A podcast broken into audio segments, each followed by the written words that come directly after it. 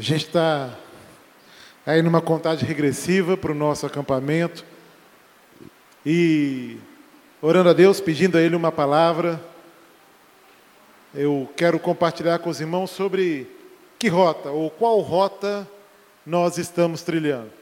Qual caminho você tem feito? Né, e pensar dessa forma na, naquilo que é a ênfase do nosso acampamento, que é de que quem foi comprado não se vende. Quem foi comprado já entendeu qual caminho seguir, já entendeu o que tem que fazer, né? E ter essa, essa reflexão sobre isso, e eu gostaria da atenção dos irmãos é, nesse momento, para que a gente pensasse um pouco. Ah, eu podia usar a expressão caminho, e vou usá-la várias vezes aqui no sermão. E rota eu usei em referência a essa ação da juventude, que é o nosso Rota 146, não é isso? É onde a gente anuncia Cristo como caminho, verdade e vida. Rota é um caminho é uma direção, rota é um rumo que liga um lugar ao outro, talvez aí um itinerário que define o caminho percorrido para chegar em algum lugar. Mas a gente não usa essa palavra apenas nesse sentido. Mas a gente acaba definindo rota também como caminho como sendo a escolha, aquilo que eu, a minha opção de direção, a minha opção de caminhada, a direção que nós tomamos para a nossa própria vida. Caminho está relacionado ao modo de proceder, irmãos.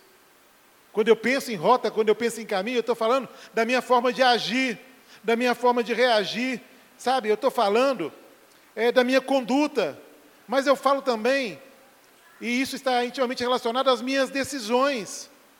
Sabe aquela ideia de traçar uma rota?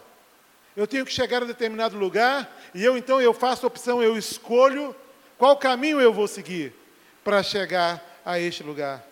E durante essa ministração que Deus já trouxe ao meu coração e vai me permitir compartilhar com os irmãos, eu quero que você traga à sua mente os inúmeros caminhos que você decidiu tomar para que você estivesse na situação que você está hoje. Talvez das suas conquistas, os seus ganhos, mas também talvez das suas frustrações, das suas angústias. Peça ao Senhor para te ajudar a lembrar disso. E eu quero que você hoje possa refletir um pouco e avaliar a rota que você se encontra. Sabe, avaliar um pouco como tem sido a sua trajetória, como tem sido a sua caminhada, o que, que você tem experimentado nessa caminhada, que lugar você vai chegar nessa rota que você escolheu para trilhar. Tudo se resume a escolhas. Na verdade, a nossa vida é o resultado das nossas escolhas. A nossa vida é o resultado das nossas decisões. E nada muda isso. Nada pode mudar isso. Dizemos que a vida é feita de escolhas e que nós definimos quais caminhos queremos andar e assim a gente vai trilhando a jornada da nossa vida. E aí a gente define a direção que a gente caminha, a gente, a partir dessa definição, passa também a colher o resultado dessa escolha. Durante toda a nossa vida, nós temos que decidir o caminho pelo qual nós queremos andar, não é assim, irmãos? Até as escolhas mais simples, nós fazemos todos os dias. Que roupa que eu vou usar? Para que lado que eu vou pentear o meu cabelo? Corta a barba, deixa a barba, né? Fica nessa indecisão. Eu não fico não, tá, irmãos? A barba fica. Mas tem gente que está aí definindo isso todo dia. Sabe, você vai definir qual faculdade vai fazer, que profissão seguir, quem serão seus amigos, com quem eu passarei o resto da minha vida, e tem gente aí pensando seriamente nisso, louvado seja Deus. Sabe, naquilo que eu acredito, no exercício da minha fé, a gente escolhe todo dia, todo dia, a gente precisa escolher. Sabe, a gente se depara com obstáculos, a gente se depara sim com dúvidas, com situações que exigem que a gente tome decisão sobre a direção que vamos tomar, ou se vamos continuar nessa direção ou não. Mas conforme o tempo passa, outros obstáculos surgem, mais obstáculos surgem, sabe? E desafios maiores são exigidos. Decisões mais importantes se tornam necessárias. E a cada dia a gente vai colhendo aquilo que temos plantado, aquilo que temos escolhido para as nossas vidas. E infelizmente, nem sempre as colheitas são as melhores. A sua vida é o resultado das suas decisões. A sua vida é o resultado do caminho que você escolheu, optou em seguir, em caminhar por ele. A gente escolhe, mas às vezes a vida traz para a gente surpresas, não é isso? A gente se depara em muitos momentos com questões que são é, frutos do acaso. Não, não fomos nós que promovemos aquilo. Aquilo simplesmente acontece ou simplesmente chega à nossa vida, sabe? E a, isso aparece ao longo do nosso caminho, situações inesperadas, um fracasso, uma mudança de planos, uma perda importante na caminhada, uma perda de alguém que a gente ama. Tudo isso acontece. E é verdade é que se a gente for pensar na vida como essas decisões, a gente vai poder dizer que a vida é um labirinto de decisões. A gente está o tempo todo por conta disso. E são tantas as decisões que a gente toma, que a gente acaba entendendo essa verdade que para cada necessidade sempre são colocadas diante de mim várias opções de resolução. E a minha preocupação é que muitas vezes a gente tem se perdido nisso. Se perdido nesse tanto de caminho que tem, nesse tanto de caminho que se abre, em tantas possibilidades que acontecem à nossa vida ou na nossa vida, sabe? E eu quero te perguntar uma coisa, querido. E eu queria que você, com sinceridade, respondesse no seu coração o caminho que você escolheu trilhar, a rota que você escolheu fazer, aonde vai dar esse caminho? Aonde vai dar esse caminho? E mais, qual é o objetivo do seu caminho? E talvez você esteja aqui e tenha escolhido viver a vida conforme o seu bel prazer, conforme aquilo que te realiza nesse momento. Mas eu te pergunto, e qual o objetivo disso? Sendo que toda caminhada me leva a algum lugar, toda rota me faz chegar em algum lugar. E eu quero te fazer uma outra pergunta. Que lugar você quer chegar? Qual é o seu alvo? Você tem um alvo? Não faz sentido caminhar, caminhar e caminhar, queridos, se não houver um destino definido, se não houver um alvo a ser alcançado. Sabe? O que acontece muito hoje é que trilhamos rotas que, infelizmente, são imposições do mundo. É aquilo que o mundo impõe, que a sociedade impõe, que o sistema que vivemos impõe, caminhos que o sistema diz que nós temos que percorrer. E nós crescemos nessa cultura, sabe? De viver ou escolher a partir do fluxo, a partir do movimento, a partir daquilo que todo mundo está fazendo a partir daquilo que está na, na mídia, a partir daquilo que está na moda. E eu vou dizer uma coisa para você: nós não devemos seguir aquilo que a maioria segue. A unanimidade nem sempre é sinal de que está tudo certo. A gente tem que ter um pouquinho de cuidado com isso, sabe? Crescemos nessa cultura e a gente acaba perdendo inconscientemente o controle da nossa caminhada. A gente é influenciado demais por tudo à nossa volta. Tem uma canção do Skank que vai dizer que eu vou deixar a vida me levar para onde ela quiser. Quase que eu canto aqui, mas não cantei não. Mas do Zeca Pagodinho eu sei cantar. Deixa a vida me levar, vida leva eu. Tem essa conversa, irmãos. Tem essa conversa. Tem muita gente vivendo assim, sem objetivo na vida, sem alvo na vida, e basta a vida levar mesmo. Basta a história levar mesmo. É fruto das circunstâncias. E eu caminho a partir disso. Se está chovendo, eu faço assim. Se está com sol, eu faço assado. Né? Se eu estou feliz, eu faço isso. Se eu estou triste, eu faço aquilo outro. E a gente olha para a nossa caminhada e olha pelo retrovisor da vida e a gente percebe que a gente não tem conquistado nada, que a gente não tem saído do lugar, perdemos o objetivo, sabe? Isso é muito triste. Será que é assim que tem que ser a caminhada, querido? Uma caminhada sem controle, uma caminhada sem direção, sem a orientação de Deus, sem objetivos, sem metas. E é por conta disso, desse esquema, dessa maldição de deixar a vida te levar, é que você acaba percebendo que a sua vida se tornou um labirinto. Sabe? Que você está ficando cansado e que você se frustra muito e que às vezes, quando você está sozinho em casa, você avalia as suas conquistas, você diz: nada acontece na minha vida, nada muda na minha história, nada de novo, os problemas são os mesmos, continuo lutando com as mesmas coisas, não alcancei nada, não progredi nada. A gente começa a perder o sentido. E aí, quando você cai em si, você vê que continua perdido e não chegou, chegou a lugar nenhum, querido. Você acaba percebendo que não havia um alvo, que não havia uma meta bem definida, e que você simplesmente perdeu tempo. Talvez porque tenha pensado, né? Não vamos colocar meta. Não vamos colocar meta. Né? Vamos deixar a meta aberta. Mas quando a gente atingir a meta, a gente dobra a meta. Já ouviu isso em algum lugar, irmão? Pois é. Nós precisamos ter objetivo. Isso tem que ser claro. Não dá para brincar com essas coisas, porque o caminho que você escolheu seguir é o caminho para a sua história, é o caminho para a sua vida, não só para esse tempo presente, mas para a sua eternidade. Então não dá para brincar com essas frases, não dá para tirar onda com isso e viver uma vida agora como se não fôssemos colher o fruto da escolha que fazemos hoje. O caminho que você escolheu é o caminho que te leva a um lugar, e eu te pergunto: a que lugar este caminho tem te levado? E se você, você só vai conseguir chegar em outro lugar se também mudar o caminho que hoje você está seguindo. Provérbios 14, 12.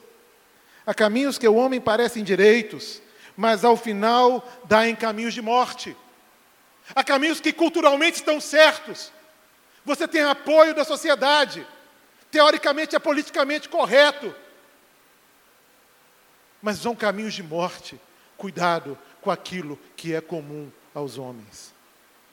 Cuidado com aquilo que satisfaz a sua, a, o seu coração, satisfaz os desejos do seu coração, porque a Bíblia vai dizer que o meu coração e o seu coração são enganosos. Cuidado com aquilo que tem norteado a sua caminhada. Cuidado por estar caminhando, talvez, sem pensar no final, no ponto de chegada, no alvo, na meta que precisa ser alcançado. Nós precisamos estar atentos e avaliar o caminho que estamos realmente tomando. E é necessário avaliar isso. E tem uma imagem, vou pedir, Lourenço, coloque para mim aí. E eu queria chamar sua atenção para essa imagem aqui em cima. E eu queria que você imaginasse que você é essa pessoa. Sabe, esse caminho que você está percorrendo é a sua vida, querido. E eu queria que no seu coração você respondesse também, mentalmente aí, algumas coisas. Sabe, porque às vezes a gente está trilhando caminhos diferentes em todo o tempo, cada hora a gente está num lugar diferente, cada hora eu estou numa rota diferente, cada hora eu estou numa trilha diferente, sabe? Então olhe para você, querido, durante a semana. Olhe para você durante o seu trabalho, durante as suas aulas, durante os seus momentos com seus amigos, com seu namorado, com a sua namorada. Olhe para você durante os seus momentos sozinhos, querido. E a minha pergunta é: o que há nesse caminho? O que há nessa rota? O que há no final desse caminho? Sua rota durante a semana um é uma e no final de semana é outra? Elas são diferentes? Você sabe me dizer aonde você quer chegar? Qual rota você está trilhando hoje? Tem valido a pena? Mas mais sério do que isso, vai valer a pena? Vai valer a pena? E uma última pergunta: onde está Deus no seu caminho? Onde está Deus no caminho, na rota que você escolheu trilhar. Pense nisso, querido, e deixe o Espírito Santo trabalhar na sua vida nessa noite. Eu estou aqui para trazer uma palavra que traga luz, que venha iluminar a sua vida e apontar uma direção correta, a apontar um rumo correto, a rota correta. Sabe, não há três caminhos a serem percorridos. E às vezes as pessoas fazem isso. E há um tempo atrás eu falei aqui na igreja sobre isso sobre uma vida compartimentada, onde eu sou um no meu aspecto profissional, sou outro no meu aspecto acadêmico, sou outro no meu ambiente familiar, e a gente vai compartimentando as coisas. Não, queridos, nós somos de Cristo.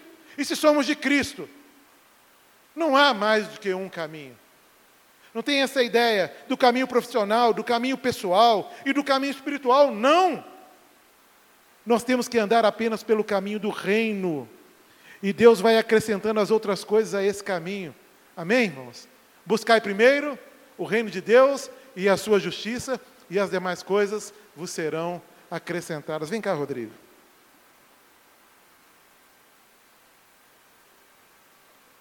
Rodrigo tem algo para compartilhar que testifica dessa verdade.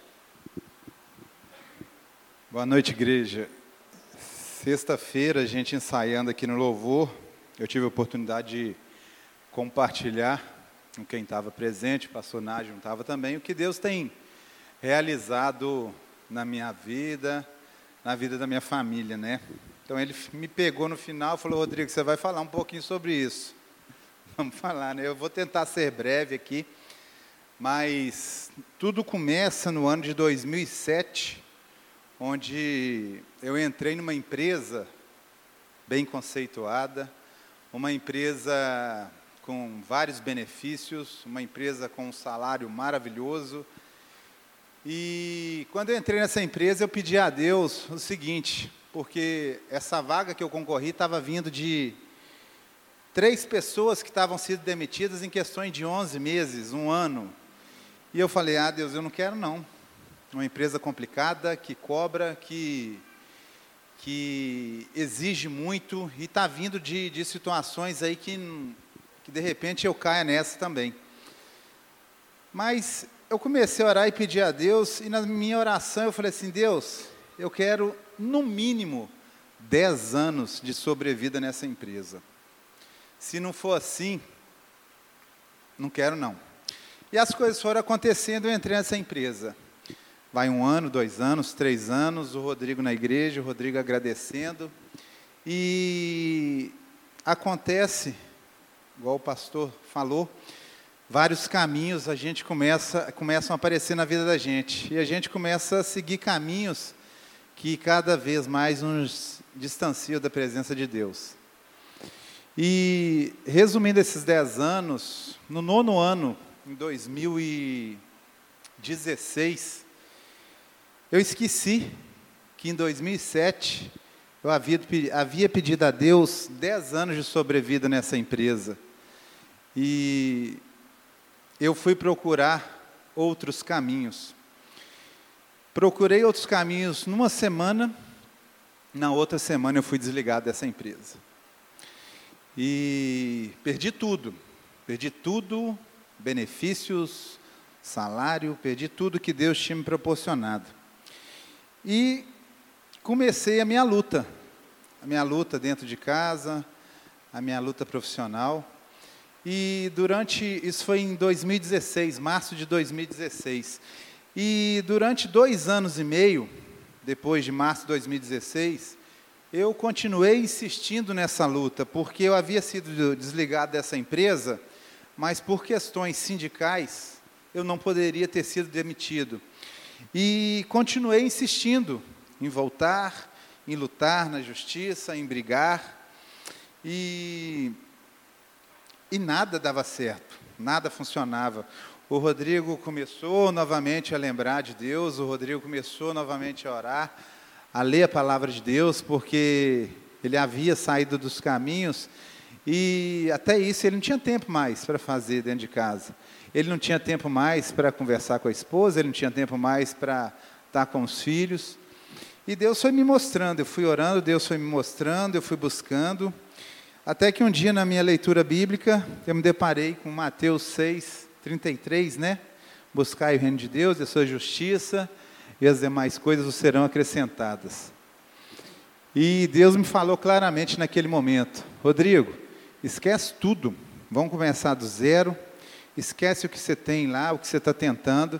E foi isso que eu fiz. Em outubro de 2018, eu tinha um processo, eu desisti desse processo. Se eu ganhasse esse processo financeiramente, eu ia ficar muito bem porque eu ia receber tudo que eu tinha perdido durante esses dois anos e meio, mas Deus me falou claramente: larga tudo, esquece tudo. E eu esqueci tudo. Falei, Deus, a partir de agora, eu e minha família vamos buscar o teu reino em primeiro lugar. E começamos a buscar, a orar. É, começamos também a viver na dependência de Deus, coisa que até então a gente não estava vivendo. Começamos a trabalhar dentro dos projetos de Deus. Comecei pelo curso de noivos, nós somos líderes de, em treinamento de curso de noivos. Começamos, tem duas semanas com a PGM, né? A turma está aí. E assim, a Bíblia nos diz que tem amigos também que são mais chegados que irmãos. Se você não tem o costume de participar do PGM, participe, que ali você tem irmãos verdadeiros em Cristo. E Deus foi mostrando tudo para a gente, e a gente na dependência dEle. E na semana passada, eu participando de outros processos e nada acontecia, nada fluía. E na semana passada, é, eu participei de um processo na quinta-feira, processo desse dentro da, daquilo que eu gosto, que eu queria fazer, e são processos demorados, Deus, gente. São processos de duas, três semanas, um mês, e com dois dias, Deus me, Deus me abençoou. A partir do dia 13 do 3, estou voltando a fazer aquilo que eu queria. Eu vou estar empregado de novo, tá? Então, o que eu queria falar é muita coisa, muita coisa que aconteceu nesses dois anos e meio. Mas o que eu queria trazer para os irmãos é isso. A gente tem que ter esse caminho traçado, a gente tem, tem que ter esse foco, porque Deus, ele, ele nos dá é, autoridade. O pastor hoje falou sobre autoridade. Eu tenho tido autoridade espiritual fora da minha casa no ambiente que eu tenho vivido, eu tenho tido autoridade dentro da minha casa, com a minha esposa, com meus filhos. Então Deus tem assim feito coisas que a gente nunca imagina que vai acontecer. Mas por quê? Porque nós decidimos buscar em primeiro em primeiro o reino dele, a tua justiça, nós decidimos nos submeter à tua vontade e nós decidimos também viver debaixo da graça de Deus. Então, que os irmãos possam estar tá pensando um pouquinho nisso, nesse caminho, né? E uma das coisas que eu pedi a Deus fosse que Ele me desse oportunidade, depois de dois anos, quase três anos, né? Do que a gente tem passado, que tudo isso que a gente viveu podia, podia não, eu queria que fosse transformada em testemunho, para a gente estar tá ganhando vidas para Deus, está mostrando o que Deus tem feito. E Deus está aqui, ó, me dando a oportunidade de testemunhar um pouquinho do que Ele fez durante esses, esses quase três anos. Tá? Que Deus possa estar tá abençoando, que Deus possa estar tá mostrando e direcionando. Se você tem alguma dúvida, que Ele possa essa noite estar mostrando para você que caminho, o que você deve fazer da sua vida. Amém. Obrigado, Rodrigo.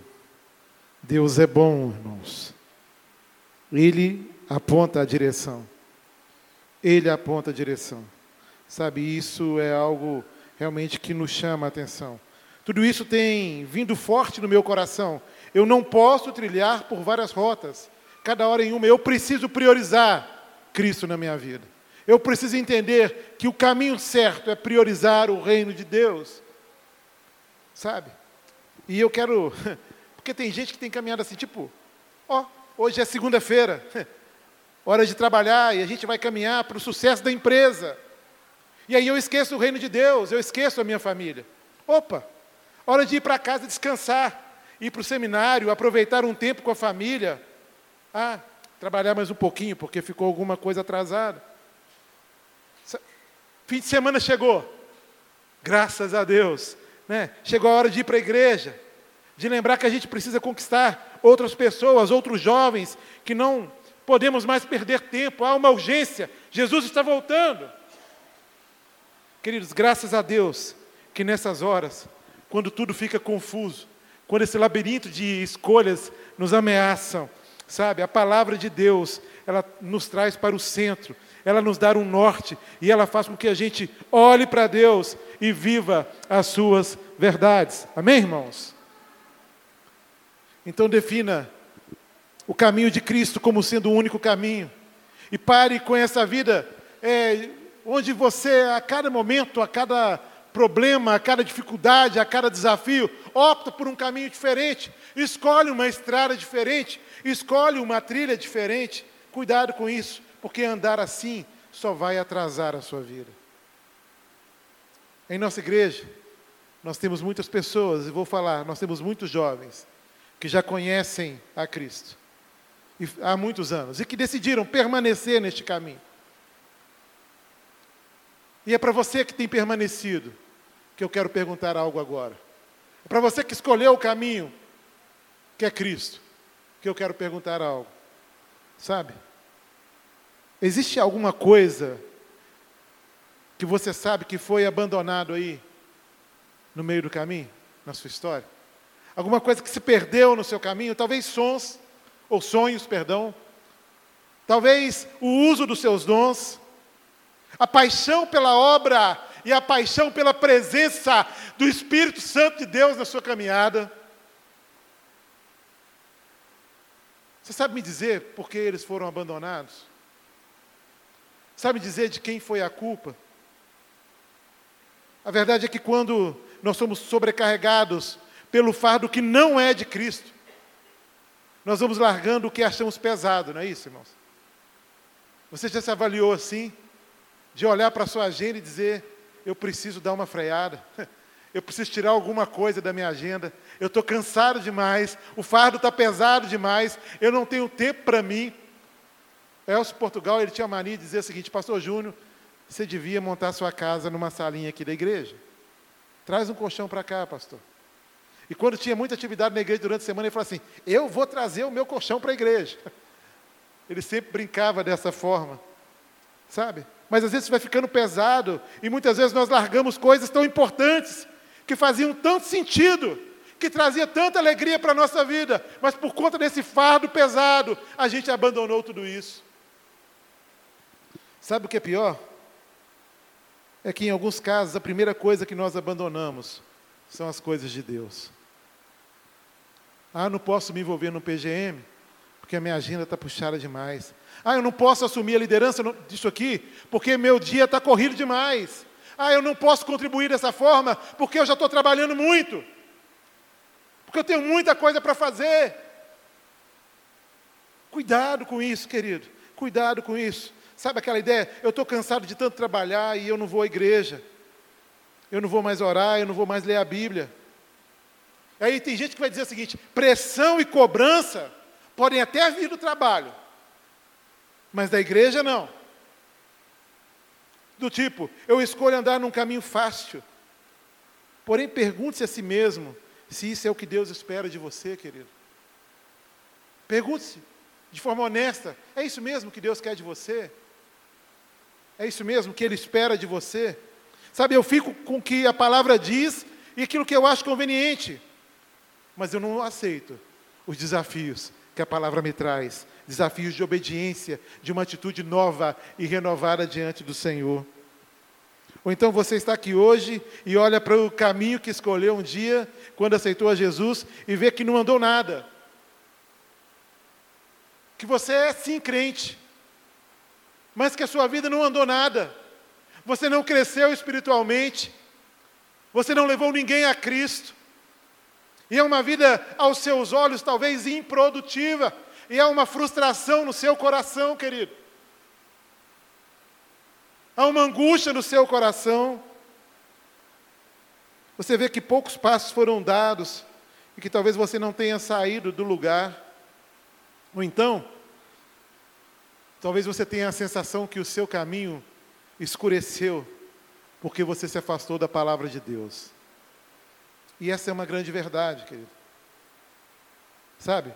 Quando nós nos afastamos de Deus, quando nós nos afastamos dos projetos e planos dele para a nossa vida, dos mandamentos e dos pensamentos de Deus a nosso respeito, tudo fica mais nublado, tudo fica mais difícil. Mas se a minha caminhada me leva para perto de Cristo, se a minha caminhada me leva para o lugar onde a vida acontece, e a vida acontece em Cristo, tudo se faz novo, irmãos. Teremos luta sim, teremos desafios sim, os dias não serão todos bons, haverá dias ruins, haverá dias tristes, haverá dias de angústias, mas todos os dias, quando você se lembrar que o seu caminho leva a Cristo, você vai poder se alegrar, porque o Cristo que nós pregamos, o Cristo que nós anunciamos, é o Cristo que tem todo o poder e toda a autoridade no céu e na terra. Hoje, conversando com um jovem, ele chegou para mim e disse: Pastor, hoje eu tive uma tarde difícil. Em algum momento da tarde eu me angustiei profundamente. É como se fosse uma opressão, uma depressão. Aquilo foi me roubando energia, a vontade, sabe, roubando a minha esperança. E antes que eu perguntasse, e aí, meu irmão, o que, que você fez? E ele falou assim: Mas eu resolvi orar, pastor, e colocar minha vida diante de Deus. E ele fala, pastor, e foi uma questão de minutos, foi pouco tempo, para que tudo fosse restaurado, para que aquele mal-estar, para que aquela crise de pânico, para aquele, aquele sentido de depressão passasse. Sabe por quê, queridos? Porque em Cristo a vida acontece. Em Cristo, no encontro com Cristo, nós somos curados. No encontro com Cristo, nós somos restaurados, nós somos motivados. Ele é o Deus que tem o poder sobre tudo e sobre todos. Amém, irmãos? Louvado seja o nome do Senhor. As coisas se escurecem quando nós nos afastamos da palavra. Salmo 119, versículo 105. A tua palavra é lâmpada que ilumina os meus passos e luz que clareia o meu caminho. Olhe para quanto você está próximo da palavra, querido, e responda à pergunta: seu caminho está claro ou está escuro? Meu amigo, isso é sério. Quando seu coração está distante de Deus, você não reconhece mais os caminhos de Deus. Quando seu coração está distante de Deus, você não consegue mais enxergar a vontade dele para a sua vida. Quando seu coração está longe da palavra de Deus, você está perdido em meio a muitas trilhas. E você transita por várias trilhas e não chega a lugar nenhum. Olha o que diz Hebreus capítulo 3, do versículo 7 ao versículo 11.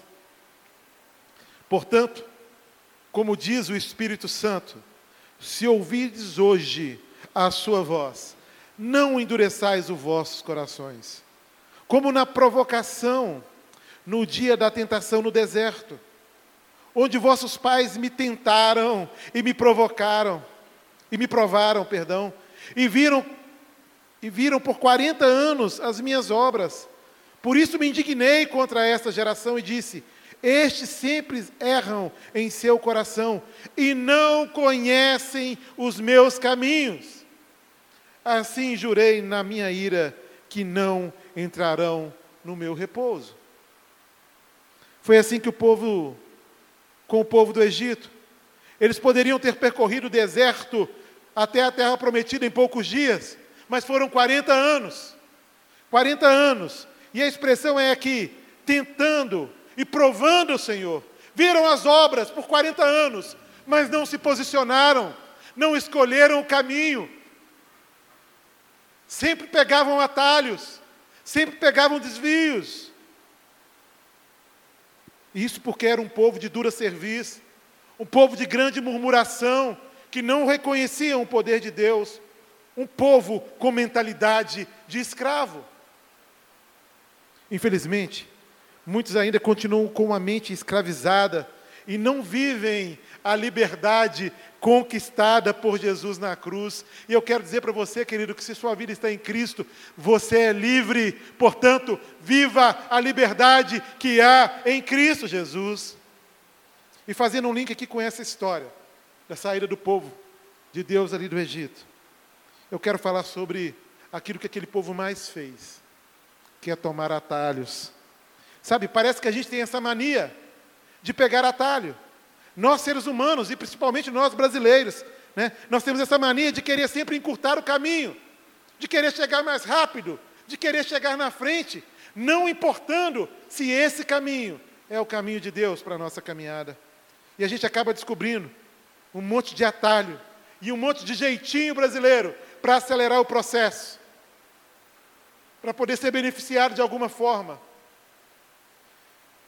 Mas todos sabemos que nem sempre, ou que nunca, essa é a melhor opção. Vimos na Bíblia muitos exemplos de pessoas que tomaram atalhos durante esse caminho. Abraão foi um deles, com relação ao filho da promessa. Sansão fez assim, tomou atalhos. Eva tomou atalho. Mas eu não quero falar sobre esses personagens. Eu quero falar sobre Jesus. Quero falar sobre ele, porque Jesus não optou por atalhos, irmãos. Jesus não optou por atalhos. Olha o que acontece no momento em que Cristo é tentado após os seus 40 dias de jejum. A afirmação do diabo. E o diabo vai dizer para Jesus: Ele levou ainda o diabo a um monte muito alto, mostrou-lhe todos os seus reinos, ou todos os reinos do mundo, e a glória deles, e lhe disse: Tudo isso te darei, se prostrado me adorares. Que proposta, irmãos! Olha, vai ser tudo seu, todos os reinos. Você vai reinar se você me adorar. O diabo ali apresentava a Jesus a possibilidade de reinar sobre todos os reinos do mundo. Mas preste atenção, que a questão aqui não era tanto a de Jesus tornar-se um rei, porque Deus já havia prometido isso a ele. Lá no Salmo 2, do versículo 7 ao versículo 9, vai dizer isso. Se você ler Gênesis 49, versículo 10, você vai ver isso. A questão aqui é como e quando. Jesus seria o rei, nós o reconhecemos como o rei, o rei dos reis. E a tentação não era com relação ao seu reinado. A proposta não tinha a ver com isso. A proposta era tinha a ver com um atalho. Porque aquilo, o reinar já era promessa de Deus. Mas o como e o quando era sim uma tentação. E muitas vezes, irmãos, a gente tem pego atalho. Mas Jesus foi um homem que não aceitou atalhos enquanto esteve na terra. Sabe, o filho reinaria, mas ele faria isso após o sofrimento. Hebreus 2, 9 fala sobre isso. O diabo ofereceu um atalho, querido. Ele ofereceu uma coroa sem cruz. E por amor a nós, por amor a mim e a você, Cristo optou pela cruz. Ele optou em pagar primeiro aquilo que a dívida que era minha e sua, para depois reinar sobre tudo e sobre todos. O caminho é outro, querido. Sabe? Ele poderia governar todos os reinos do mundo, mas no processo o reino se tornaria impuro, porque seria através de um meio errado. Resposta de Jesus: Retira-te, Satanás, porque está escrito: Ao Senhor teu Deus adorarás, e só a Ele darás culto. Queridos, nada é bom se é errado. Nada é bom se é errado. Tudo que viola a lei do Senhor, tudo que viola ou que vai contra as escrituras do Senhor, não é bom. E saiba de uma coisa: Satanás tenta nos comprar de qualquer jeito, querido. Na verdade, naquela tentação de Jesus, ele ofereceu tudo para comprar Jesus. E se houver um preço pelo qual você desobedecerá a Deus, pode esperar que o diabo virá pagá-lo. E talvez você entrou aqui, querido, e tenha tomado atalhos, e tenha se corrompido, e tenha escolhido o seu caminho, a sua história, aquilo que você considera bom para você.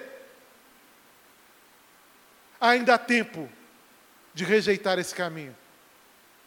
Ainda há tempo de se converter de tomar um rumo diferente, de caminhar em direção contrária que você tem caminhado até aqui. O diabo sempre vai oferecer atalhos. Ele oferece o mais fácil, o mais cômodo, o caminho mais curto ao poder e à vitória, o caminho mais curto às suas próprias conquistas. Jesus recusou o atalho. Ele preferiu ganhar os reinos pelo modo que o Pai havia determinado.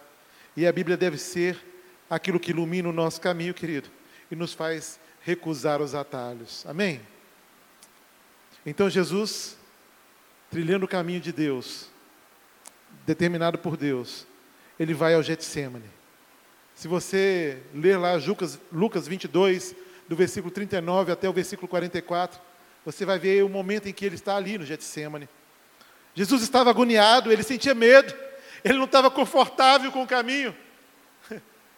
Jesus não estava confortável, e isso é importante, irmãos, porque tem muita gente achando que vida com Cristo é uma vida confortável. Não, não é. Vida com Cristo é uma vida de renunciar, é uma vida de dor, é uma vida de sofrimento, sim, é uma verdade, mas é um caminho que nos faz conquistar o céu. É um caminho que faz de, e define a nossa eternidade junto a Cristo. Muitos sentimentos estavam somados ali. E aquele cálice, né, que ele ora, Pai, se possível, afasta de mim, passa de mim esse cálice. Aquele cálice representava toda essa agonia que Jesus enfrentaria, não somente do sofrimento da crucificação, mas principalmente da separação entre ele e Deus, ao assumir todos os nossos pecados, todos os pecados da humanidade. E esse desespero transformou o seu suor como gotas de sangue, diz a palavra do Senhor.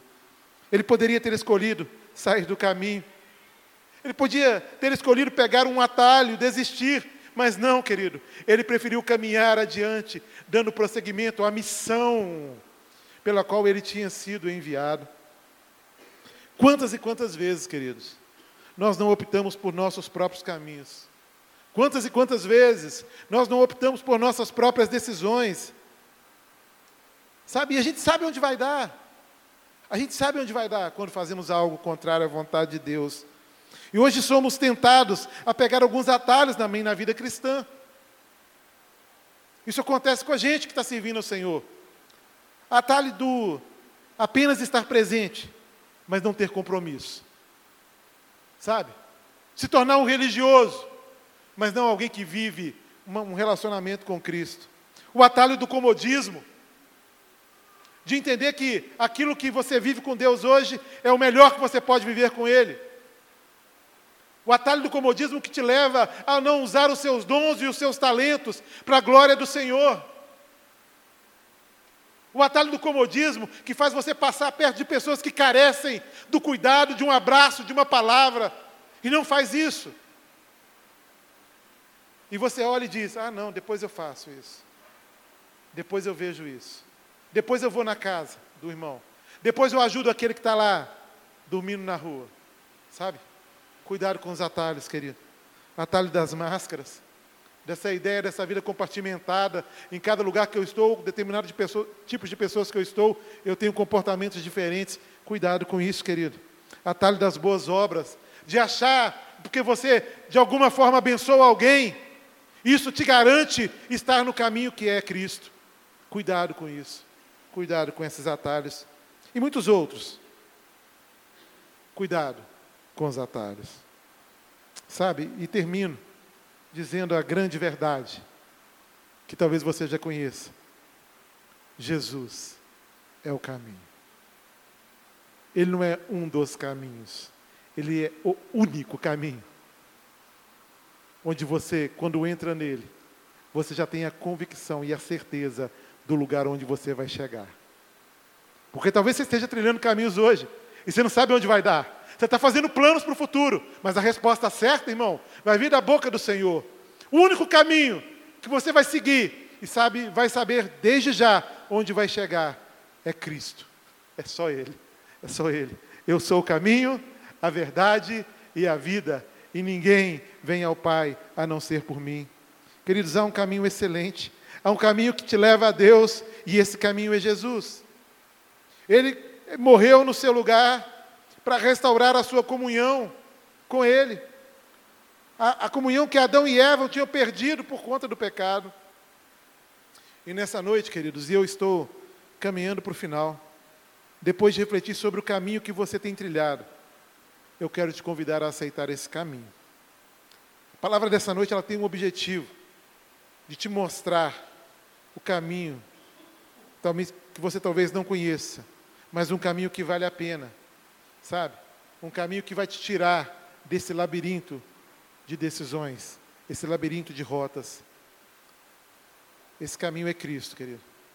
Ele te chama. E Ele te chama. Texto que o Senhor pregou semana passada, Mateus 7, versículo 13.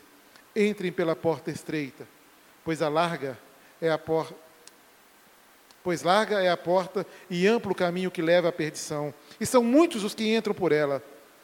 Como é estreita a porta e apertado o caminho que leva à vida, são poucos os que a encontram. E sabe o que, é que eu quero te dizer? Que o caminho estreito pressupõe um relacionamento estreito com o Senhor. Para estar no caminho estreito, você tem que ter um relacionamento estreito com o Senhor. Um relacionamento de intimidade, um relacionamento de profundidade. E eu quero te chamar essa noite para ficar com, um caminho, com os caminhos do Senhor, para viver os planos de, de, de dele para a sua vida, os planos de Deus para a sua vida, para uma atitude de confiança, querido.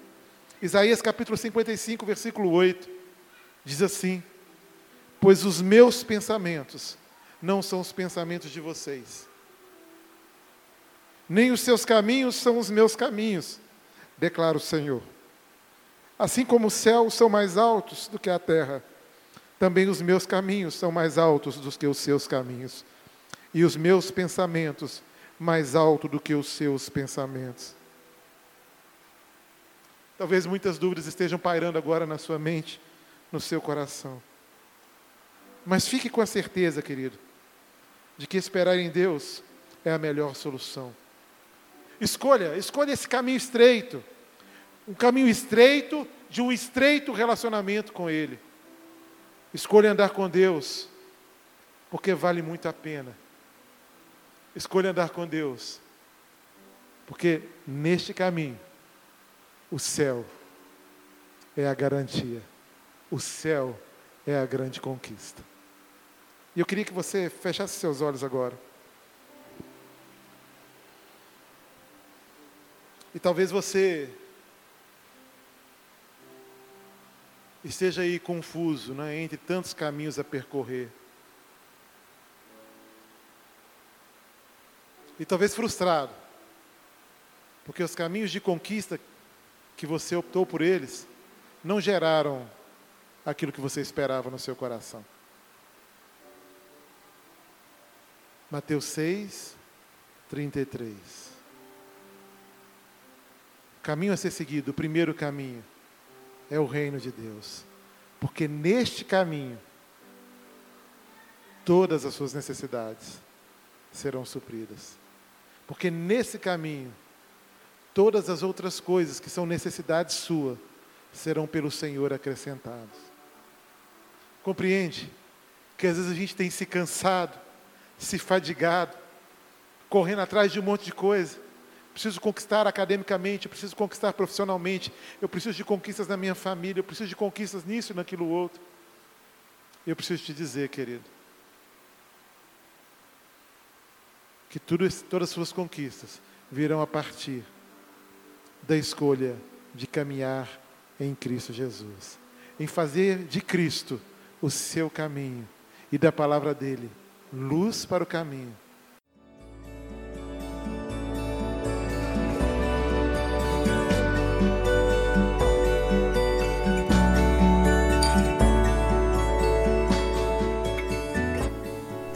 A Igreja Batista do Bom Retiro tem plena convicção de que a palavra de Deus é poder para salvar e transformar vidas. Nosso desejo é que essa mensagem tenha alcançado seu coração. Para saber mais sobre quem somos e em quem acreditamos, acesse ibbrpatinga.com.br.